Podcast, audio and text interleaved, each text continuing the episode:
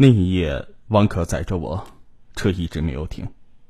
CD 里放着老派的爵士乐，昏黄的路灯一个挨着一个的拨动着我的心。他告诉我这么多年辛苦的打拼，告诉我一个男人做事业的雄心壮志，告诉我他婚姻的不幸。到了暮色褪去、晨光乍现的时候，他突然对我说：“你一直是我梦中的女神。我不问你过得好不好，只要你需要。”我随时就在你的身边。我不知道自己是怎么回的家，李航还没有下班。家里的冰箱里只剩下半瓶即将要过期的牛奶。我突然大哭了起来。我绝望的想，也许我的婚姻也要过期了。我曾经爱过的李航已经离我远去了，王可或许可以给我慰藉。就这样，我和王可成了一对在暮色掩护下的情人。我们疯狂的偷情，享受着情欲带来的欢愉。我也曾经觉得对不起李航，可是他离我憧憬中的老公越来越远。我甚至说服自己，王可的才情和对我的迷恋，才是我最需要的。那么，就让我放纵一次，做他的暮色情人。二零一七年五月底的一天，我又趁李航上夜班与王可幽会。洗漱时，王可突然对我说：“亲爱的，我们这样在外开房也不是办法。以后你老公到公安局一条开房记录，什么都清清楚楚。我倒是有个绝对安全的地方，不知道你有没有兴趣啊？”其实我也正为这个苦恼。王可摆出一副神秘兮兮的样子说。最安全的地方，就是你家。反正你老公要上夜班，也不怕。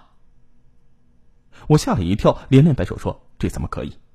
王可却继续劝我说：“我们一前一后进你家，谁也看不到。”都说恋爱中的女人智商为零，想到王可离婚之后将房产都给了前妻和孩子，自己一直住在公司的公寓，约会的确不方便。一来二去呢，我居然答应了。在我家的偷情起初进行的非常的顺利，直到一个周四的深夜十一点，我正与王可在家缠绵，手机铃声突然响起来。李航说他可以早下班，王可匆忙收拾东西跑下楼。不到二十分钟，李航就进了家门。这起突发事件令我意识到。想在晚上与王可长相厮守，必须想个更加稳妥的办法。二零一七年七月，我开始频繁的在李航面前抱怨，说他晚出早归很影响我们的休息，连续很长时间都没睡好觉。李航顿感愧疚，连忙软语安慰，于是我趁机就提出：以后你上夜班，我就回娘家家里睡觉。李航不疑有他，点头答应下来。之后，我则回娘家要老房子的钥匙，说单位有个同事需要租房。我娘家的老房子空置已久，家里人一点都没怀疑。两头搞定之后，王可出资一百万，我们将房子精装了一番，此处就成了我俩的爱巢。一个月算下来，我倒是有大半个月与王可住在一起。我突然觉得，自己既有稳固的家庭，又有在外能够挣面子的情人，简直是十全十美。二零一七年春节假期，李航原本说要加两天班，然而呢临时取消。我晚上原本与王可说要去外滩的一家西餐厅吃饭，现在只能匆匆的钻进卫生间，给王可发去了一条短信。今晚不加班了，你自己安排吧。原本短信记录应该马上删除，结果恰好楼上邻居过来串门，一来二去呢，我就给忘了。让我万万没有想到的是，偏偏王可那晚给我回了短信，而且是在我入睡之后。没有你，今晚实在无聊。听到手机的短信提示音，李航喊了两声，见酣然入睡的我没有反应，便顺手打开看了一眼。这暧昧的语句，令李航疑窦丛生，立刻摇醒我问是怎么回事。我故作镇定：“啊，我本来约同事逛街，结果你晚上在家，我就不去了。你干嘛疑神疑鬼啊？”见我的脾气上来了，说辞中又没有什么破绽，李航习惯性的就先软了下来。但是事后想想，他还是觉得蹊跷，于是跑到电信局把我的手机通话清单打了出来。其实这方面杨子早就给了我经验。我另备了一张手机卡，作为与王可间的联系专用。然而，我偶尔嫌麻烦，也会直接用手机给王可打电话、发短信，就是一个月中偶尔的两三次，让李航看出了问题。那晚那个发错的号码，竟然每隔一周就会出现一两次，时间都是五六点之间，推算日子又恰巧是自己上夜班的日子。李航心头嘀咕：“回拨这个陌生的号码，电话却一直没有人接听。他想再仔细的查下去，电信局却告知这个号码根本没有进行实名登记，线索就此中断。李航的心里从此埋下了疑虑，他越想越觉得有些问题。这件事原本就此过去，李航也以为是自己多疑，心头啊。”对我还有一些愧疚。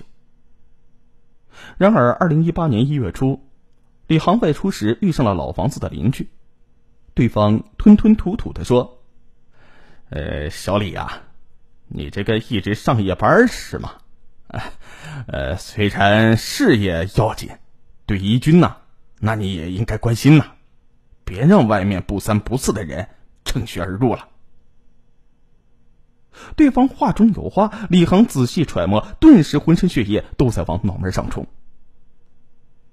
那几天，李航几乎到了精神崩溃的边缘，他决心一定要把事情弄个清楚。二零一八年一月二十三日凌晨二时许，无心工作的李航返回家中，见无人，怒火中烧的他怀着了一把水果刀，赶往老房子。我和王可就在房间内。等他敲足了半个小时的门，我让王可躲在床下，自己才出来开门。你干什么呀？神经兮兮的。李航没有回话，而是冲进屋内，转了两圈没有发现什么异常，只能是悻悻出门下楼。我刚舒了一口气，门铃再次响了。我知道，这一次凶多吉少，于是镇静了十多分钟才开门。这回李航直接直冲卧室，一把掀开床单猛地，王可竟然从床底扎了出来。你是谁？跟我老婆到底什么关系？李航有些发懵。王可见无处可藏，冷笑着说：“哼，这还不清楚？这大半年了，怡君就是我老婆，要不是他拦着，我早就找你摊牌了。”李航这才反应过来，冲着我大吼。你太不要脸了，竟然真的做出这种事儿！怒骂中，三人推推搡搡成一团。李航身上挨了王可两拳，这一刻，他丧失了所有理智，掏出口袋中的折叠刀，冲着王可身上乱捅。短短时间之内，王可的背部、胸部就被戳了二十多刀，转眼满身是血，我的手指也被划伤。我死命的抱着李航。他却顺手拿起厨房里的木棍，对着王可没头没脑的打下去。王可无力的倒在了血泊中，再也没有了声息。随后，李航被迅速赶到了普陀警方逮捕。我亲眼目睹了这些因为我而起的血淋淋的一切。如今，我每日都被噩梦与愧疚折磨。为了一己私欲，我费尽心思，绞尽脑汁。让两个男人为自己痴狂，心存侥幸的认为能够左右逢源，然而最终，却只有付出惨痛的代价。这种无法晾晒在阳光下的所谓爱情，通常，也只能成为滋生罪恶的源头。